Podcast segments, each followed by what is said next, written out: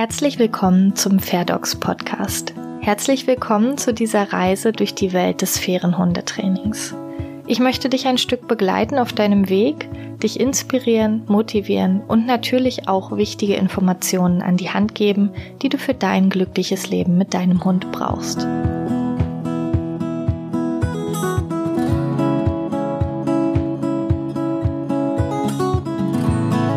Heute begrüße ich Pia Celine Delfaux.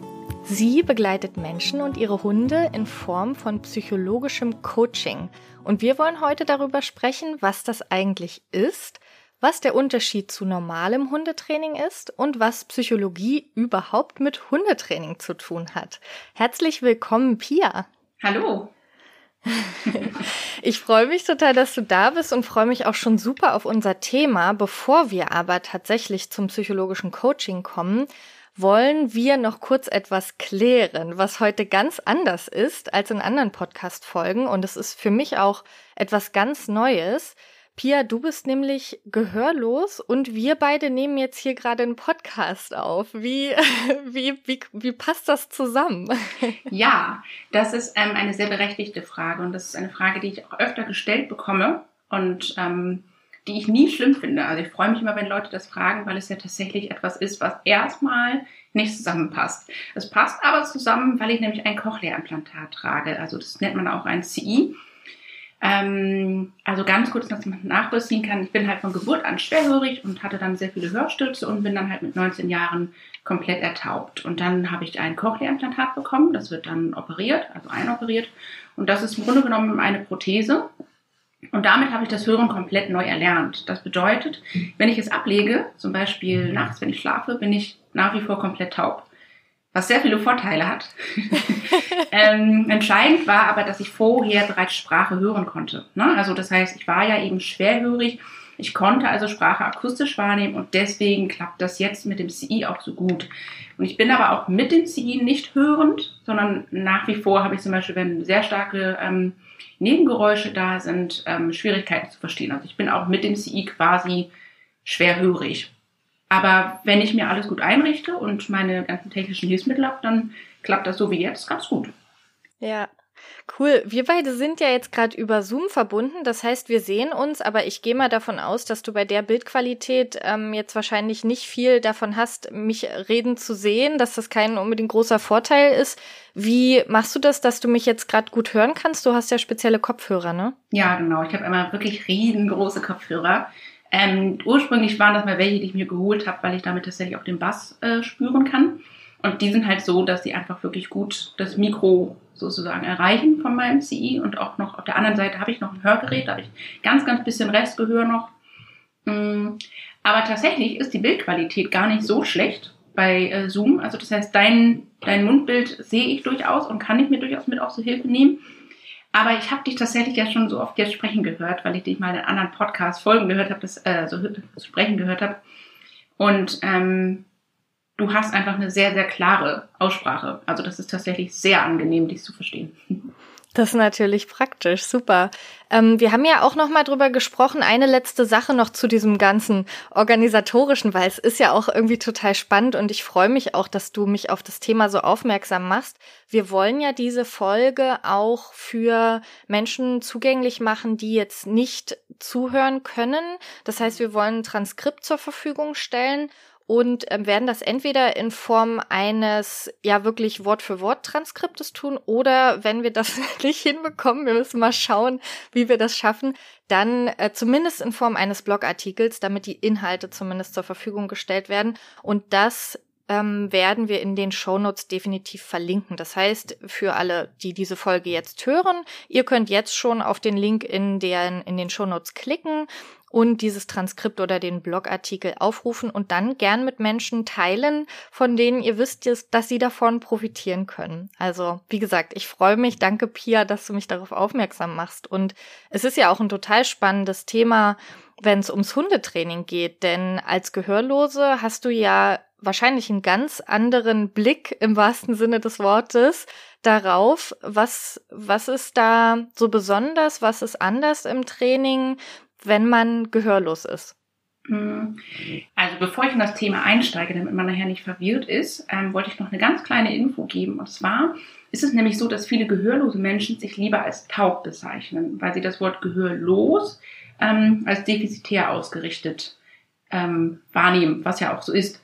Ähm, ich kenne aber wiederum auch Menschen, die sich selbst eher trotzdem gehörlos als gehörlos bezeichnen. Deswegen spreche ich immer mal von taub und von gehörlos. Und was mir aber wichtig ist, weil ich diese Frage nämlich auch immer wieder kriege, ist bitte nicht zu verwechseln mit taub-stumm. Taub-stumm ist ja tatsächlich eine Beleidigung, weil das im Grunde genommen ja voraus oder ne, dann besagt, dass der Mensch keine Sprache hat. Aber das haben gehörlose Menschen ja. Sie haben ja, also ne, es gibt ja ganz viele nationale Gebärdensprachen in unserem Fall, also jetzt hier in Deutschland ist es dann eben die deutsche Gebärdensprache ähm, vorrangig. Es gibt natürlich auch in Deutschland dann nochmal verschiedene die dann gesprochen werden. Aber ähm, also, dass man sich nicht wundert, wenn ich ab und zu von taub spreche, ähm, weil viele gelernt haben, taubstumm, das sagt man nicht und dass man dann nicht irritiert ist. Genau, aber um auf deine Frage zurückzukommen, was ist anders im Training für Gehörlose? Tatsächlich viel weniger, als man wohl vermuten würde. Also, klar, ne, taube HundehalterInnen kommunizieren mit ihren Hunden in der Regel über visuelle Signale. Oder sie machen Klopfgesten oder andere Signale, halt, mit denen sie Geräusche produzieren können. Und für den Rückruf gibt es ja unzählige Hundepfeifen. Das ist sozusagen, also ne, kann man das quasi einfach auf eine etwas andere Art und Weise ja, aber ohne großen Aufwand anders lösen. Allerdings ist es so, dass ich in meiner Arbeit ähm, es häufiger erlebe, dass taube Hundehalter, HundehalterInnen ähm, stimmlich mit ihren Hunden kommunizieren. Einfach so, weil das so vermittelt wird, dass man mit Hunden so kommunizieren muss. Und wenn meine KundInnen sich damit wohlfühlen, dann können sie das selbstverständlich beibehalten. Dann ist alles gut. Aber häufig ist es so, dass es sie eigentlich eher stresst, ähm, mit ihren Hunden dann quasi sprechen zu müssen, in Anführungsstrichen. Und dann ähm, ja, besprechen wir und schauen wir, dass es ja eigentlich sogar eher Vorteile haben kann, rein über visuelle Signale mit seinem Hund zu arbeiten. Und um das mal provokativ und auch ein bisschen natürlich mit dem Augenzwinkern zu sagen, aber was auch anders ist, meine gehörlosen äh, KundInnen texten ihre Hunde nicht so zu, da laufen keine Gefahr, sozusagen. Ganz, ganz viel mit dem Hund immer zu sprechen, sozusagen. Ähm, und es gibt tatsächlich aber einen ganz wesentlichen Unterschied in meiner Arbeit, in meinem Fall jetzt in der Arbeit mit meinen gehörlosen KundInnen und in der Arbeit mit meinen hörenden KundInnen. Und zwar ist es nämlich so, dass der Bedarf an psychologischem Coaching bei den gehörlosen KundInnen wirklich deutlich geringer ist. Und das liegt einfach auch daran, dass es im Grunde genommen nahezu keine einzige Hundeschule gibt, die ihre Angebote in Gebärdensprache ausrichtet bzw. ausrichten kann. Und auch sämtliche andere ähm, Informationskanäle, wie zum Beispiel Podcasts, Seminare, Vorträge, sind ja in der Regel nicht barrierefrei zugänglich. Das heißt, ähm, die haben wirklich einen ganz anderen Wissensbedarf erstmal. Die fangen ja wirklich komplett, es wäre ja so, wie wenn den hörenden Personen keine Bücher, keine Podcasts, keine Gespräche mit anderen auf der Wiese und so weiter mal irgendwie zur Verfügung stünden. Das heißt, da, da ist einfach ein ganz anderer Wissensbedarf da. Das ist tatsächlich in meiner Arbeit ähm, ein Unterschied. Während eben hörende KundInnen, wenn die zu mir kommen, kommen sie ja, weil sie die Kombi eben gerne möchten. Wenn sie eben nur Hundetraining wollen würden, dann würden sie sich wohl eher eine andere Hundeschule suchen. Mhm. Und du bist ja selber mit diesem Thema aufgewachsen und ähm, hast uns ja auch daran teilhaben lassen, dass es jetzt auch noch Teil deines Lebens ist, auch mit deinen Hunden. Und ich hatte ja schon den, den besonderen Blick angesprochen. Du, du sagst auf deiner Website, dass dir quasi eine besondere Beobachtungsgabe mit in die Wiege gelegt wurde, zusätzlich zur Gehörlosigkeit sozusagen oder zur, ich weiß nicht, Schwerhörigkeit. Passt es dann eher richtig bei dir, ne? Ja, das ist total schwierig. Beides trifft es. Ich definiere okay. mich irgendwie als beides tatsächlich. Okay, ja. gut. genau, du hast also quasi beides bekommen und hast wahrscheinlich eine bessere Beobachtungsgabe als andere, ne? Das, das denke ich mal, ist ja automatisch, weil du mehr beobachten musst. Wie hat sich das denn auf deine Beziehung zu deinen Hunden ausgewirkt und auch auf deine Art des Trainings? Mhm. Also es hat natürlich einfach seinen Ursprung ja auch darin, dass ich ähm, gerade so als Kind ganz oft irgendwie eigentlich außen vor stand und das ähm, bin eigentlich überwiegend tatsächlich in der lautsprachlichen Welt aufgewachsen. Also ich selber habe die Gebärdensprache dann auch erst mit Anfang 20 kennengelernt oder auch überhaupt gelernt, diese Sprache. vorher hatte ich wenig Kontakt mit anderen Menschen mit Hörbehinderung und mit ähm, gehörlosen Menschen. Und das heißt, ich war schon recht viel alleine, so emotional gesehen. Und da habe ich tatsächlich unheimlich viel Zeit mit Tieren verbracht und habe es als unheimlich entspannend empfunden, weil ich unheimlich gerne kommuniziere und unheimlich gerne im, im Kontakt bin, aber bei Tieren ja nicht akustisch zuhören muss. Und ähm, ausgewirkt hat sich das bei mir mit meinen Hunden insofern, dass ich manchmal anfangs, als ich dann noch lange gesucht habe nach, nach, nach den richtigen, für uns richtigen Trainingsansätzen, dass ich manchmal das Gefühl hatte, ich sehe was bei meinen Hunden, ich kann es nicht einordnen, weil ich das Wissen dazu nicht habe. Und das, was ich aber sehe und wahrnehme, passte dann auch so gar nicht mit dem zusammen, was mir dann in dem Trainingsansatz vermittelt wurde. Also dass ich teilweise dachte, nee, dem Hund geht's nicht gut damit oder es ist es ist nicht einfach gerade nur, dass der Hund jetzt diese Grenze sozusagen akzeptiert, sondern er hat gerade keine andere Wahl. Und ähm, ich habe diese Dinge gesehen, konnte sie aber noch nicht wirklich für mich sinnvoll verpacken, weil mir das Wissen dazu gefehlt hat. Und das, das ist natürlich auf der einen Seite, also das, nur weil ich die Dinge sehen und wahrnehmen kann, heißt es ja noch nicht, dass ich sie richtig in den richtigen Kontext einordnen kann. Und das kam dann sozusagen durch meine Hunde dann durch, durch das Lernen, durch unzählige Bücher, Seminare, durch meine eigene Ausbildung dann. Und ähm, ja, genau. Ja.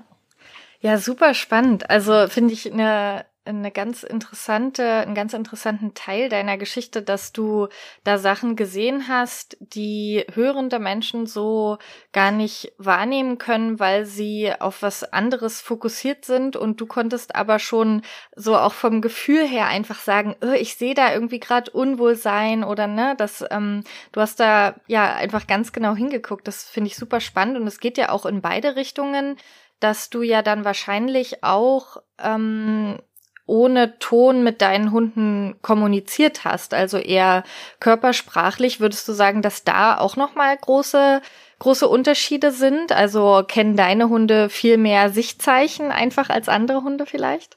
Ja, tatsächlich ist es bei mir so, dass meine Hunde beides kennen. Also ich, ich, ich dadurch, dass ich so komplett lautsprachlich aufgewachsen bin, ist ja eigentlich so die Lautsprache, also die deutsche Lautsprache ist meine Muttersprache. Und die deutsche Gebärdensprache ist eben im Grunde genommen ja eine Fremdsprache, auch wenn sie mir natürlich sehr nahe ist.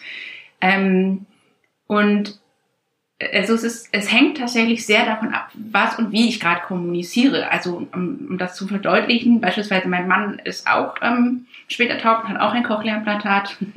und wenn wir uns unterwegs vielleicht streiten oder einen, also irgendwie einen Konflikt austragen, dann tatsächlich gebärden wir ausschließlich und wenn keine Stimmen ähm, während wenn ich mich gerade über etwas sehr freue und gerade emotional ne, sehr, sehr angenehm aufgewühlt bin, äh, dann spreche ich tatsächlich auch sehr viel, während ich gebärde. Und diesen Mischmasch, der ist aber für meine Hunde tatsächlich völlig normal, weil ich tatsächlich ähm, zumindest immer darauf achte, dass ich immer beides dann auch für sie nachvollziehbar verknüpfe. Das heißt, sie kennen es, dass ich vielleicht mal nur spreche, sie kennen es aber auch, dass ich nur ein Sichtzeichen verwende und sie kennen auch die Kombi. Und da gehen die eigentlich tatsächlich sehr souverän mit um. Das kriegen die ziemlich gut hin, das ähm, sehr schnell ähm, ja unterschiedlich, ne? Also dann beides sozusagen verknüpfen zu können. Ja. Und das gilt ja auch universell eigentlich für hörende Menschen, dass auch wir mit Sichtzeichen kommunizieren, manchmal bewusst, manchmal unbewusst und einige Sachen mit Worten aufbauen oder einfach nutzen. Und du hast gerade gesagt, dir ist wichtig, dass du beides sinnvoll verknüpfst. Das finde ich einen total tollen Punkt, weil das ja für alle gilt. Das ist für, für alle Hunde wichtig, dass wenn irgendeine Form von Signal kommt, sei es jetzt ein Handzeichen oder eben ein Wortsignal, dass das aufgebaut wurde, verknüpft wurde, belohnt wurde, dass der Hund weiß, was damit gemeint ist und das einordnen kann, finde ich einen ganz spannenden Punkt. Ich mache das auch super gern im Training, dass so eine Signalliste angefertigt wird, auf der man genau aufschreibt, das ist das Wortsignal, das ist das Sichtsignal und dieses Verhalten gehört dazu. Und was da ganz oft passiert ist, dass man überrascht ist. Also erstmal sind es am Anfang meist wenige Signale, die da draufstehen, weil die Menschen sich gar nicht bewusst sind, was sie alles nutzen. Und dann fällt ihnen auf, ach so, aber ich sag ja auch noch das, wenn ich das meine. Und ja, das bedeutet eigentlich das gleiche wie das. Ja, und welches Verhalten jetzt dazu genau gehört, hm, weiß ich jetzt auch nicht ganz sicher. Und da kommt dann ganz oft die Erkenntnis, ah, okay, es wäre vielleicht sinnvoller, wenn ich mir für ein Verhalten ein konkretes Sichtzeichen und ein konkretes Handzeichen überlege, damit mein Hund einfach genau weiß, was gemeint ist und dann sich auch bewusst zu werden, wie man körpersprachlich, und damit meine ich definitiv nicht bedrängend, sondern allgemein, wie ich mich bewege, ähm, was ich da alles noch für Signale habe, die ich schon nutze, derer ich mir aber nicht bewusst bin, wo ich dann irgendwie mit der Hand irgendwo hinzeige oder ja, mich auf eine bestimmte Art und Weise bewege und für meinen Hund ist das schon zu irgendeinem Signal geworden oder ich nutze es, obwohl ich es nicht aufgebaut habe. Also solche Sachen finde ich ganz toll, wenn man sich das bewusst macht und finde ich ja eine wichtige Sache, die du da erwähnt hast, die für dich persönlich wichtig ist, die aber eigentlich wirklich auf alle zutrifft und auch da würde ich wieder sagen, habe ich jetzt den Eindruck, wenn du das so erzählst, dass das ein gewisser Vorteil von deiner Seite ist, dass du dir dessen mehr bewusst bist als andere Menschen, weil du das nochmal ganz genau auf dem Schirm hast, okay, das ist jetzt ein Sichtzeichen, das ist jetzt ein Wortsignal, äh, da, ja, das hast du einfach auf dem Schirm, ne? Ja, also was ich unheimlich gerne mache tatsächlich in der Arbeit ist, dass ich ähm, filme. Ähm, also ähm, beispielsweise allein ja schon, wenn wir Fährtensuche dann machen, wenn ich die anleite, dass da ist so viel, was man sehen kann, aber so viel, was man vielleicht unter Umständen eben am Anfang noch nicht sehen kann, weil man ja noch am Anfang des Lernprozesses vielleicht steht. Und ähm, gerade so bei, bei den visuellen Signalen finde ich, ist es noch deutlicher, kann ich noch deutlicher häufiger zeigen, dass da vielleicht auch missverständlich etwas, also ne, dass, dass das sich, also das das Sichtsignal in der einen Woche bei unserem einen Termin so gegeben wird und beim nächsten Termin schon wieder ganz anders. Oder ähm, und du siehst dann wirklich die Hunde, die da stehen und denken, äh, was genau? Ich würde echt gerne, aber ich weiß nicht so richtig 100 Prozent. Und der Mensch dann irgendwie, oh, siehst du, jetzt will sie echt nicht. Und ich dann sagen kann, ja, Moment mal, komm, ich habe gerade mal auf Stopp gedrückt und wir gucken uns das Video an.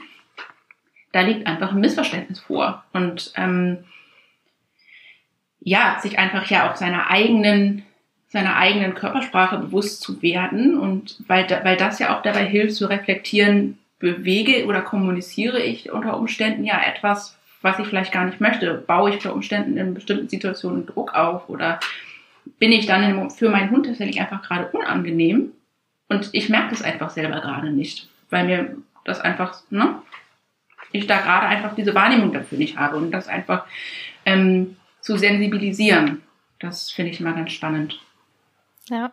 Ich glaube, wir müssen noch mal eine extra Folge zum Thema Körpersprache aufnehmen. Ich merke schon, das ist was. Da haben wir noch ein bisschen Austauschbedarf. Ja, super spannend. Also ganz toll. Für heute haben wir uns aber auch vorgenommen, auf dein Herzensthema einzugehen und zwar das psychologische Coaching. Ich habe es am Anfang schon angesprochen, du hast es auch kurz erwähnt und jetzt sind wir gerade schon so richtig ins Thema Hundetraining eigentlich eingestiegen. Und da liegt ja eigentlich die Frage auf der Hand, was ist denn jetzt der Unterschied? Du bietest psychologisches Coaching an und hast gerade auch beschrieben, ja, und dann machst du das ähm, bei der bei der Fährtensuche, das ist ja ganz eindeutig unter Hundetraining zu verbuchen. Was ist denn jetzt der Unterschied zwischen den beiden Sachen? Also, es ist so, ich biete ja beides an und das Angebot geht auch in der Regel Hand in Hand. Also ich habe ganz, ganz selten mal Leute, die halt ähm, zu mir kommen und sagen, ich möchte nur Hundetraining haben und wo ich dann sage, kann ich nachvollziehen. Ich finde, das ist, ne, das Angebot reicht, also das ist für euch passende sozusagen. in der Regel kommen ja aber Leute, die eben das beides in der Kombi wollen. Ähm, die Sache ist, dass ähm, der Fokus unterschiedlich ausgerichtet ist. Also, das heißt, manchmal ist es ja so, dass der Mensch sich selbst und damit auch seinem Hund im Weg steht. Und dann kommen halt im Training nicht über einen bestimmten Punkt hinaus. Also häufig ist es so, dass nicht nur die Hunde ganz starke Verhaltensmuster entwickelt haben, sondern auch die Menschen. Und das kann dann einfach für beide unheimlich belastend sein. Also man muss ja auch dazu sagen, zu mir kommen in der Regel ähm, Menschen oder Menschen und Teams, wo schon ganz, ganz starker Leidensdruck ist. Also das ist, glaube ich, generell im Hundetraining so, dass, man, also dass wir HundetrainerInnen immer ja mit ja, Problem oder Entwicklungsaufgaben, um das mal positiver zu formulieren, ja konfrontiert sind und die Menschen dabei begleiten, sozusagen das zu lösen mit ihrem Hund. Ähm, Ja, und aber es ist halt eben so, dass der Mensch ja sozusagen sich ja auch weiterentwickeln muss und sei es einfach nur an seiner Körpersprache sozusagen zu arbeiten. Genau. Und das ist eben das, was ich dann mache. Und es sieht dann auch so aus, dass ich mit den Leuten auch vorher verabrede, dass wir zum Beispiel, wenn wir mehrere Stunden dann vereinbaren, dass ich sage, lass uns mal besprechen, wie viele Stunden Einzelcoaching in Form von Hundetraining wollen wir machen und wie viele Stunden psychologisches Coaching wollen wir machen. Und ganz oft ist es auch so, dass ich beim psychologischen Coaching sage, wenn du kannst, wenn es kein Stress für deinen Hund ist, lass ihn beim psychologischen Coaching bitte zu Hause, weil es unter Umständen ähm, entweder sehr emotional werden kann und es kann für die Hunde sehr anstrengend sein, weil dann sitzen wir halt in meinem Coachingraum. Der Hund kann sich ja nicht entziehen, es ist ja nicht sein Zuhause ist dann vielleicht auch etwas gestresst, weil der Mensch aufgewühlt ist oder der Mensch ist dann abgelenkt, weil er die ganze Zeit zu seinem Hund sagt, nee, komm mal hier hin und wieder auf die Decke und ist eben aufgeregt und da geht es dann wirklich ganz explizit um den Menschen, aber im Kontext mit seinem Hund. Also wenn es dann zum Beispiel so ist, dass wir feststellen, oh, okay, das geht noch tiefer und das hat letztlich gar nicht mehr viel mit dem Hund zu tun, dann spreche ich das auch ganz klar aus und sage, pass auf, das können wir mit dem Coaching nicht mehr auffangen, da würde ich dir vielleicht eine Therapie ans Herz legen oder da würde ich dir eine andere Form von Coaching ans Herz legen, ähm, wenn du es möchtest. Ne? Das ist ja immer nur, das sind Vorschläge, ich zeige immer nur Möglichkeiten auf und was die Menschen davon dann mitnehmen, das ist ihre Entscheidung. Ich musste gerade bei deiner Erzählung dran denken, dass der Unterschied sehr groß ist, wie gut man die Menschen erreicht äh, beim Online-Training im Vergleich zum Training vor Ort.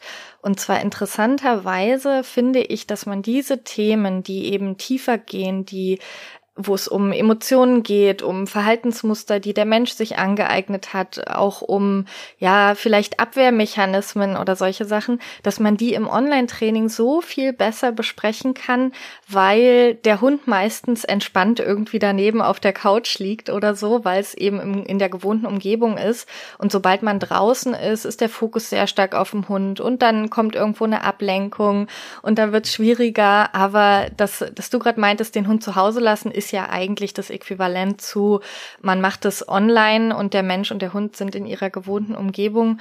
Ich finde das auch super wichtig und genau wie du sagst, die Menschen kommen und die Menschen, die jetzt zuhören, die, die wissen das wahrscheinlich sehr gut, kennen das sehr gut von sich selbst, dass man an manchen Tagen einfach echt fertig ist mit den Nerven, wenn man eine Herausforderung mit dem Hund hat, die immer und immer wieder auftaucht, wenn es um das Thema Spaziergang geht, dann bei jedem Spaziergang damit konfrontiert ist. Wenn es ein Thema ist, was zu Hause stattfindet, dann irgendwie rund um die Uhr, wenn man drinnen ist. Und das kann echt an den Nerven zehren. Und da, ja, da haben wir Menschen so unsere Mechanismen, mit solchen Sachen umzugehen. Und sich dem dann zu stellen, sich Hilfe zu suchen, ist einerseits total wichtig, aber andererseits natürlich auch total schwer. Und da liegt es dann an uns, HundetrainerInnen oder wie bei dir jetzt im psychologischen Coaching, sowas aufzugreifen, aufzufangen und dann ja einen Ansatz reinzubringen, mit dem man nachhaltig Veränderungen schaffen kann. Das klingt jetzt für manche vielleicht noch abstrakt, weil sie sich denken, ja, okay, ich will ja Hundetraining, was ist mit dem psychologischen Coaching? Kannst du uns aus deinem Coaching was erzählen? Ein Beispiel vielleicht irgendwie anonymisiert oder so, dass wir da mal so ein Gefühl dafür bekommen, wie das denn aussieht bei dir. Ja, ich habe total viele Beispiele. Ich versuche mich mal zu begrenzen. Ich habe ähm, ich versuche mich mal aus zwei höchstens zu begrenzen. Also ein Beispiel, was so ein bisschen allgemeiner ist und das andere ist dann so ein Fallbeispiel. Also ein Beispiel ist zum Beispiel ist, dass ähm, ich sehr häufig erlebe, dass Menschen zu mir ins Coaching kommen, weil es vielleicht entweder tatsächlich einen schweren Beißvorfall gegeben hat. Und da ist es häufig eher sekundär, tatsächlich einfach so für das, für die emotionale Belastung, ob der eigene Hund schwer verletzt wurde oder ob der Hund verletzt hat. Ähm, ist natürlich unterschiedlich von den Folgen, das ist klar, und von den Ansätzen, aber ähm, was es mit den Menschen macht, ist häufig tatsächlich spannenderweise ähnlich.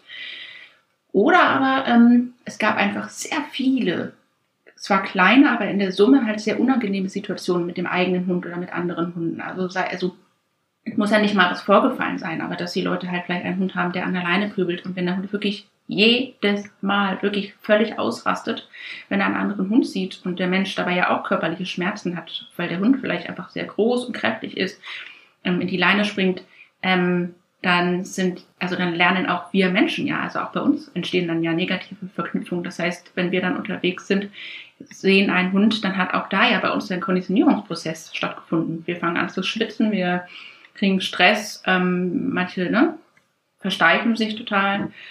Und ähm, genau, dann steht auf der einen Seite in diesen Fällen ganz klar Hundetraining an. So, das heißt, wie kann der Mensch seinem Hund beistehen, ihm Unterstützung anbieten, kann ihm halt freundlich, fair alternative Verhaltensweisen vermitteln, so dass die Hundebegegnung keinen Stress mehr verursachen. Und ähm, Thema ist dann natürlich auch immer, wie kann man das Training so gestalten, dass der Hund eben auch Selbstwirksamkeit erlebt. Das heißt, dass er sich gut fühlt, dass er mit Freude lernt und dass der Hund auch ähm, sich entscheiden kann für bestimmte Verhaltensweisen. Also dass er, dass wir so lernen, dass, dass der Stresspegel ja noch nicht so hoch ist ähm, und der Hund eben sich entscheiden kann, wirklich einfach so von seinem Organismus her. Genau.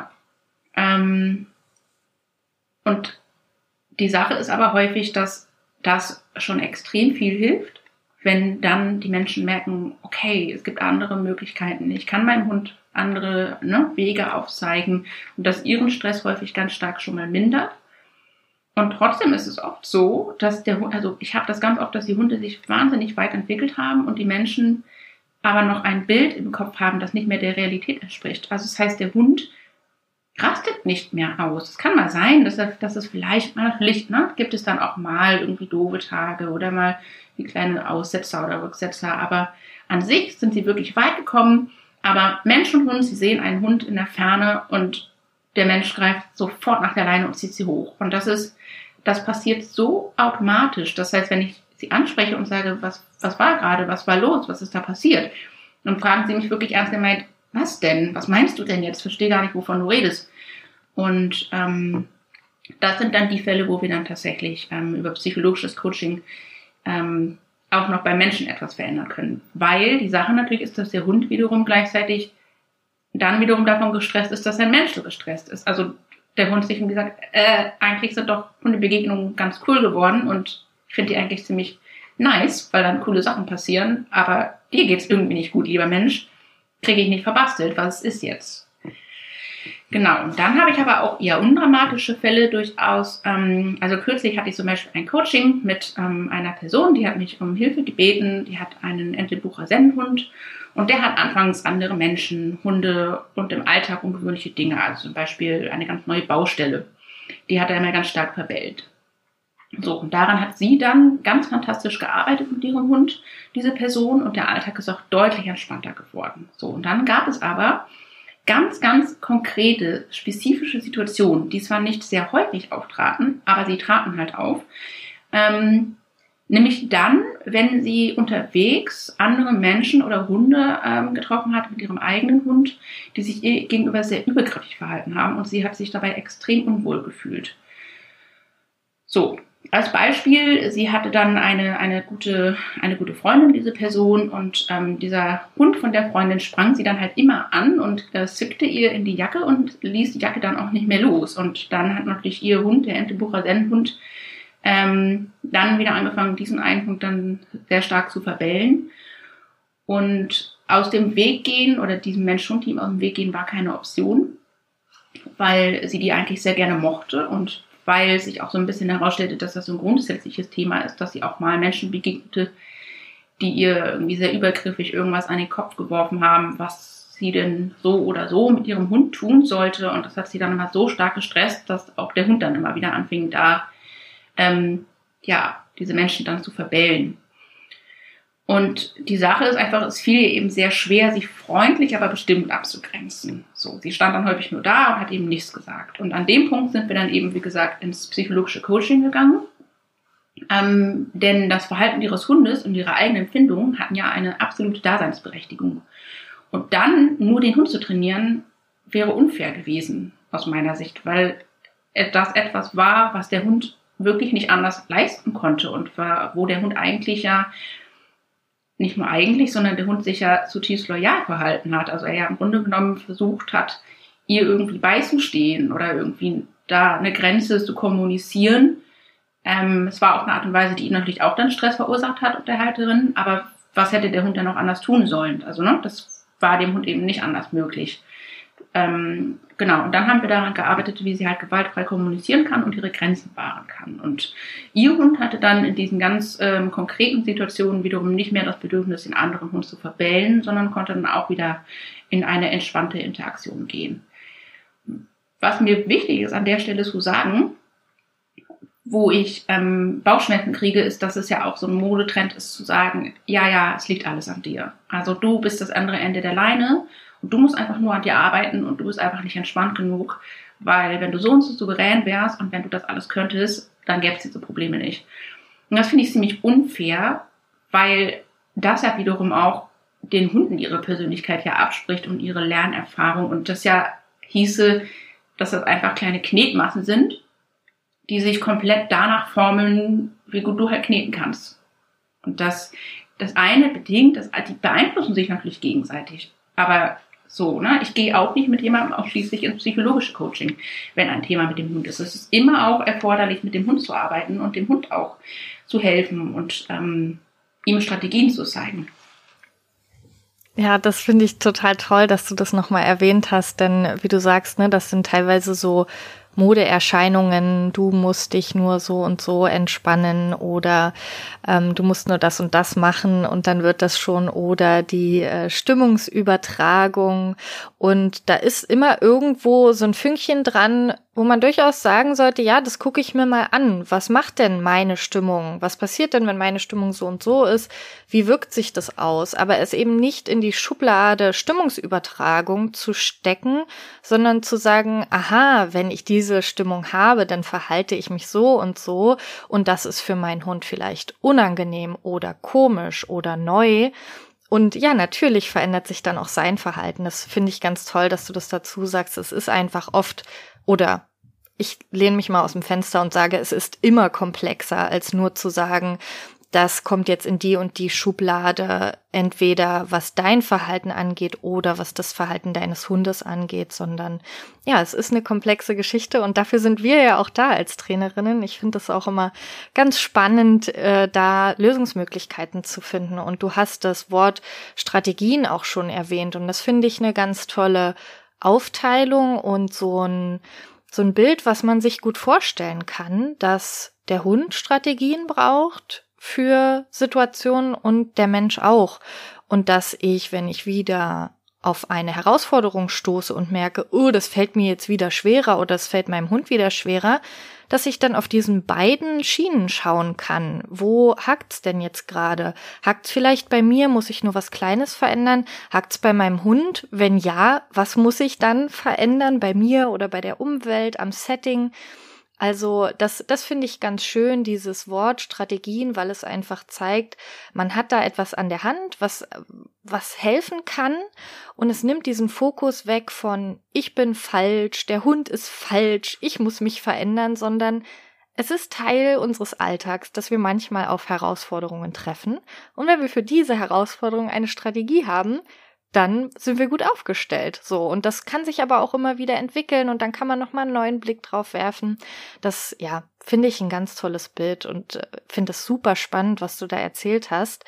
Und ich glaube, dass ich als ich, Hobbypsychologin ist so ein furchtbarer Begriff, aber ich beschäftige mich durchaus in meiner Freizeit viel mit dem Thema und habe auch im Rahmen meines Lehramtsstudiums da zumindest so einen ganz kleinen Anteil Psychologie gehabt, was überhaupt nicht zu vergleichen ist mit deinem Wissen, denn du hast ja tatsächlich Psychologie studiert.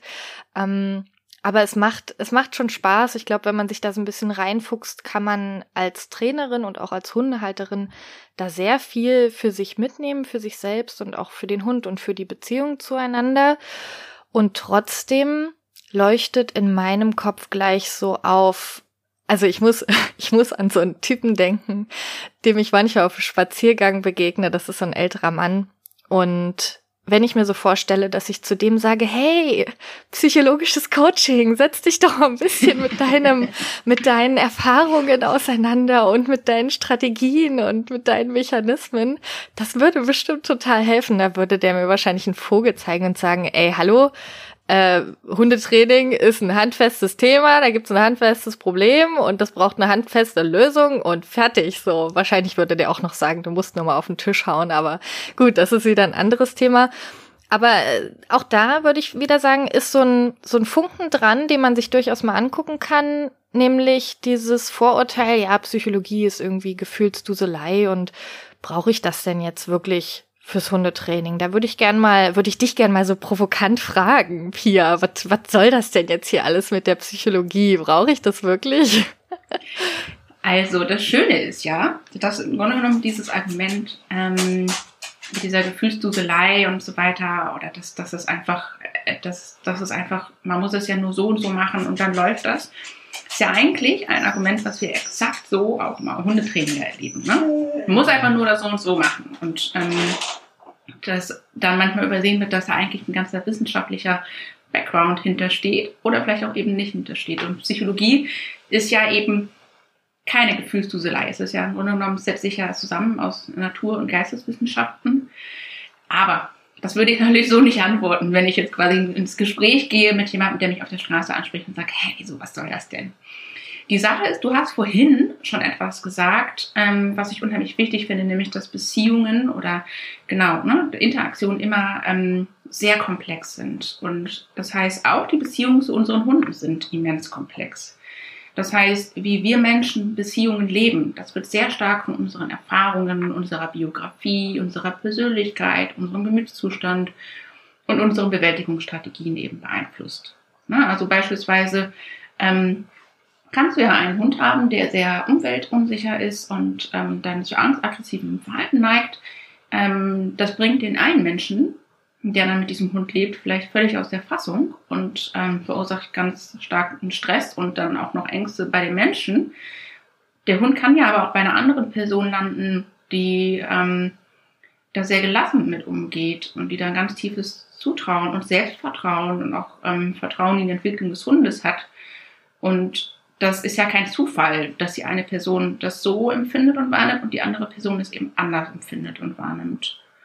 Und manchmal kann es eben hilfreich sein, ganz genau hinzuschauen und sich Unterstützung zu holen, wenn man eben merkt, dass man mit seinem Hund auf eine bestimmte Weise agiert oder Begegnungen oder Erlebnisse mit seinem Hund auf eine bestimmte Weise löst, die dem Hund und einem selbst aber nicht gut tun. Und man kommt da aber nicht raus, weil das einfach vielleicht so ja, tief verankerte Interaktionsmuster sind, die man nicht auflösen kann, indem man sich einfach mal eben entspannt und es einfach mal eben bitte anders macht ähm, ja, das heißt, wer schlichtweg Sitz, Platz, Fuß will und sich nicht dafür interessiert, wie es dem Hund geht und sich selber auch nicht reflektieren möchte, der würde wirklich unglücklich werden mit meinem Angebot. Also für den wäre ich, glaube ich, also das wäre dann nicht das Richtige für diesen Menschen. Kann ja sein, dass der Mensch irgendwann an einen Punkt kommt, dass er sagt, hm, ich glaube, da ist noch was und da würde ich jetzt doch mal hingucken. Dann würde er sich wahrscheinlich angesprochen fühlen und ja, das ist für mich tatsächlich auch voll okay. Ja, das ist einfach, ähm, ich, ich kenne diese Aussage tatsächlich. Also das, das habe ich mal im Gespräch, dass da Menschen irgendwie sagen, hä, findest du das nicht ein bisschen, ist das nicht irgendwie nur eine Luxusvariante, die du da machst? Ähm, das kann man so sehen, man kann das aber auch anders sehen. Und ich denke, ähm, dass es andere gibt, für die das Angebot tatsächlich sehr ansprechend ist wenn sie es möchten. Ne? Das ist tatsächlich einfach immer eine Entscheidung. Was möchte ich? Wie tief möchte ich gehen? Und was brauche ich auch? So. Genau, du hast gerade Sitzplatz Fuß angesprochen und das ist, denke ich, genau der Punkt und das ist wahrscheinlich auch der Grund, warum ich so Spaß dran und Lust auf diese psychologischen Grundlagen habe, wenn ich im Training mit Hund-Mensch-Teams zusammenarbeite, weil ich ja doch eher diese, diese Themen nicht habe, Sitzplatz, Fuß, sondern eher eben Hundebegegnungen, Aggressionsverhalten, Angstverhalten, Stress, solche Sachen.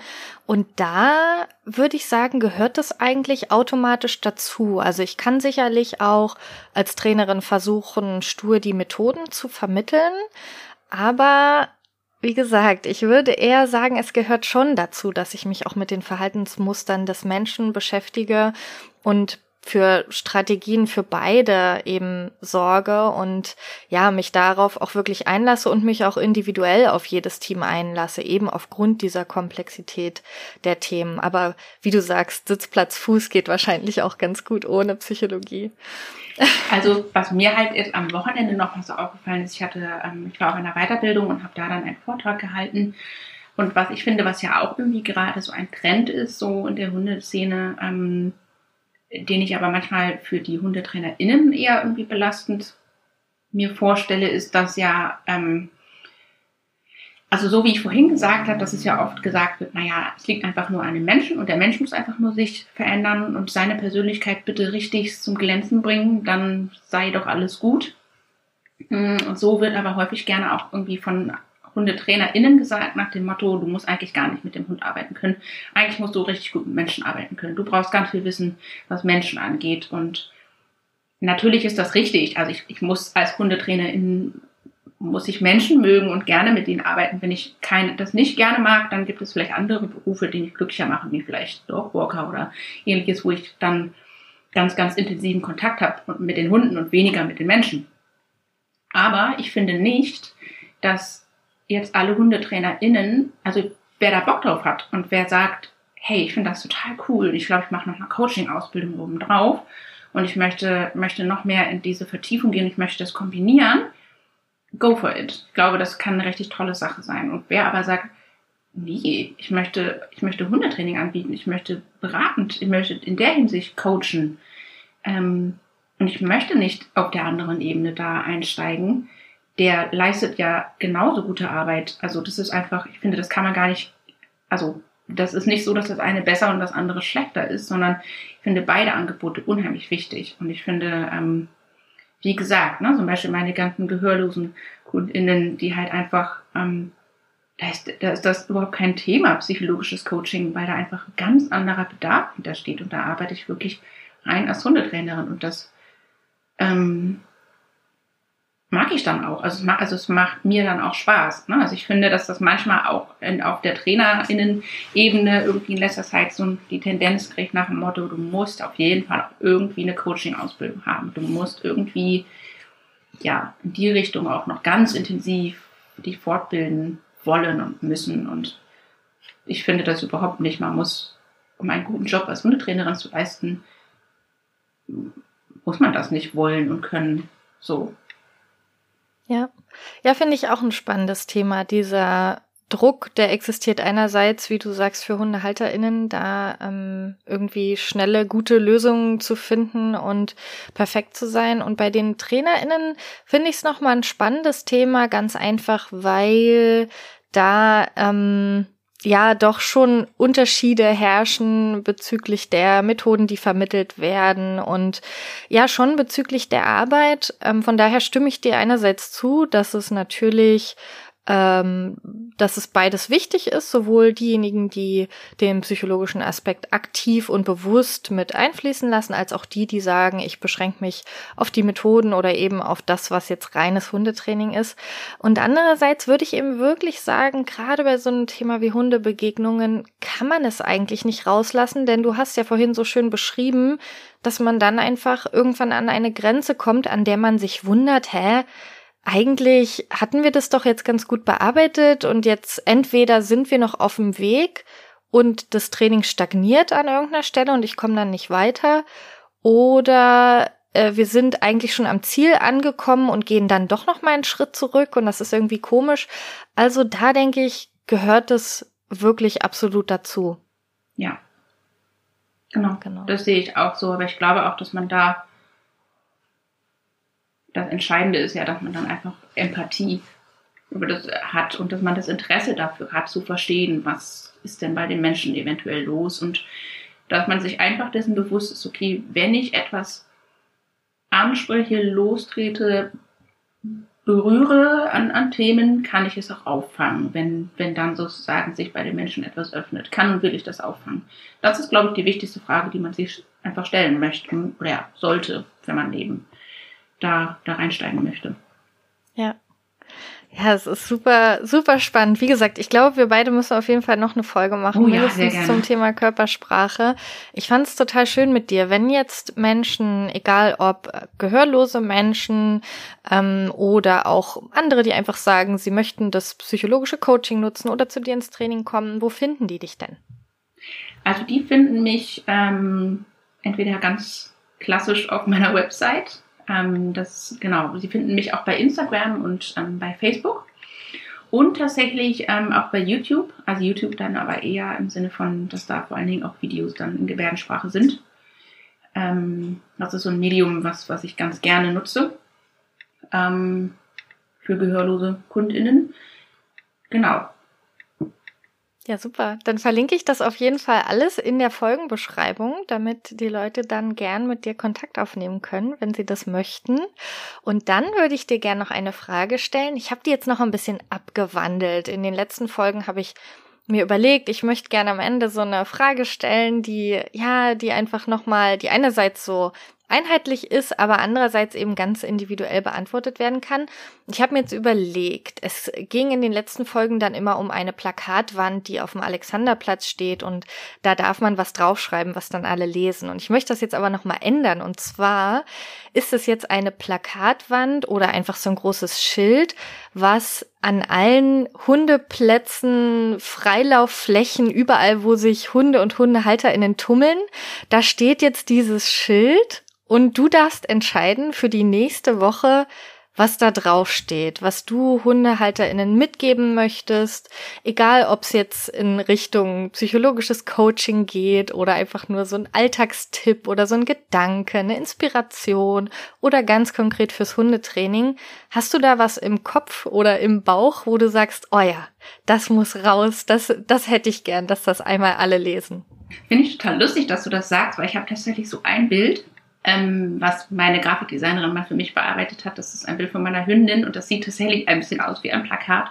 Und da steht tatsächlich ein Satz drauf, der, ähm, der, der so ein, so ein Herzenssatz sozusagen von mir ist. Also ich wüsste sofort auch schon, wie dieses Plakat dann mit welchem Hund bebildert ist und so weiter. Da steht tatsächlich drauf, ähm, Beziehung und Erziehung, Wissen mit Intuition verbinden. Und das klingt vielleicht erstmal sperrig, aber was ich eigentlich damit sagen will, ist, dass ich es sehr oft im Training habe, dass Menschen vielleicht das Wissen noch nie haben, aber dass sie intuitiv spüren, dass es entweder ihrem Hund gerade gut tut oder eben nicht gut tut. Und häufig der Intuition aber nicht so sehr nachgeben, weil sie sagen, naja, ich bin ja nicht die Expertin. Der oder die Hundetrainerin sind ja die Experten. Und das finde ich immer brandgefährlich, wenn man sagt, ich tue etwas gegen mein Bauchgefühl, weil eine Person, eine vielleicht vermeintliche Expertin oder Experte etwas sagt, was ich tun soll. Und da finde ich, ähm, auf sich selber zu hören und dann auch unter Umständen zu sagen, ich mache das nicht so, weil das nicht stimmig ist für mich. Ja.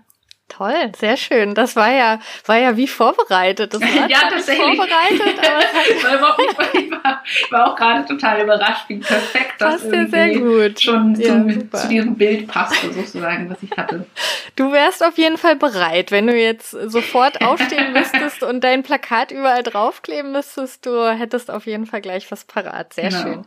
Ja, das freut mich. Pia, ich freue mich ganz doll, dass du da warst. Ich freue mich auf unsere nächste Aufnahme. Es hat mir sehr viel Spaß Spaß gemacht und ich würde dir gerne noch den letzten Satz überlassen. Ja, vielen, vielen Dank, dass du mich eingeladen hast. Das war meine allererste Podcast-Folge, bei der ich mal mitsprechen durfte, also überhaupt, ja, mal mitwirken durfte und das hat total viel Spaß gemacht. Mir haben deine Fragen tatsächlich auch Spaß gemacht. Also ähm, war, war sehr spannend auch für mich. Vielen Dank dafür. Sehr schön. Dann bis zum nächsten Mal. Mach's gut. Bis dann. Tschüss.